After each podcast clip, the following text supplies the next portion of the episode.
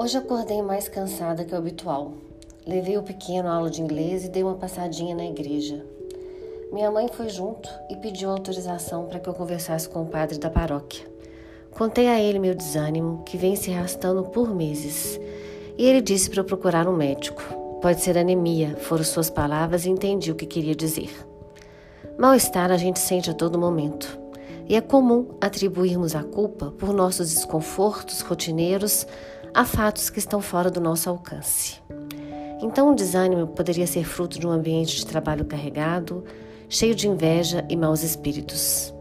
Dito isso, a causa do, mal-estar não estaria mais em mim, em sim naquilo que não posso controlar e, portanto, mudar. Estou num período de entre-safra e sei que é passageiro. Embora tenha motivos para me comover, como quando ligo a TV e me deparo com a tragédia Mariana, também fico sensível colocar meu menino para dormir imaginar que no dia seguinte ele estará um dia mais próximo da puberdade, num tempo longe das nossas brincadeiras e afagos tão maternais. De vez em quando é normal a vida caminhar pesada, carregada de vazios e com uma falta de sentido alarmante. Também acontece de o choro irromper as barreiras do bom senso nas horas mais impróprias o ônibus que não parou, o episódio do Que Maravilha Chefinhos, em que a garotinha ganhou todas as estrelas, uma música bonita acompanhada de um pôr do sol visto da janela do carro, uma frustração no trabalho, uma indignação na vida. Ninguém está livre de maus momentos e de se sentir caminhando com o peso amarrado nas canelas. Alguns períodos são mais difíceis que os outros, e nesse processo de sentir, tolerar e passar por isso, com um sorriso no rosto e muita paciência com a própria existência, nos faz mudar muito também. Aprendemos a aceitar a inconstância dos dias, o vai e vem da esperança, a entrada involuntária do tédio.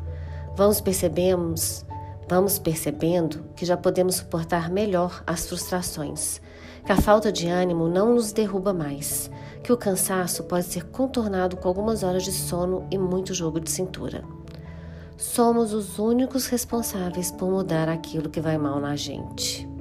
E por mais tentador que seja atribuir a razão de nossas mazelas a fatos que não temos controle, isso não resolve. O que resolve é aproveitar esse momento para descobrir que parte da estrada você pegou errado e tentar voltar nesse trecho para consertar alguma coisa a partir daí. Pois na vida não existem atalhos ou cortar caminho para chegar mais rápido.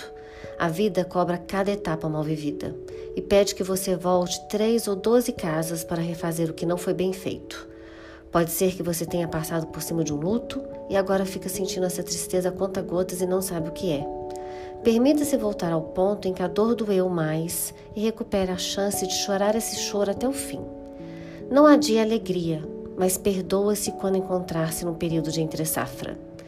Quem disse que ser feliz é ser perfeito? Tudo faz parte da nossa humanidade: alegria, tristeza, tédio, esperança. E aprender a tolerar os percalços com serenidade também é sinal de sabedoria. Que usemos esse tempo para aprender algo novo, uma oração, a chance de aprender a meditar, a vontade de se exercitar, a coragem de se apaixonar. E que dos espinhos surjam marcas de uma pessoa mais amadurecida, que pode florescer em qualquer estação pois só quem viu o seu solo secar pode dar verdadeiro valor à chuva que vai chegar. Esse episódio se chama Entre Safra do livro Felicidade Distraída.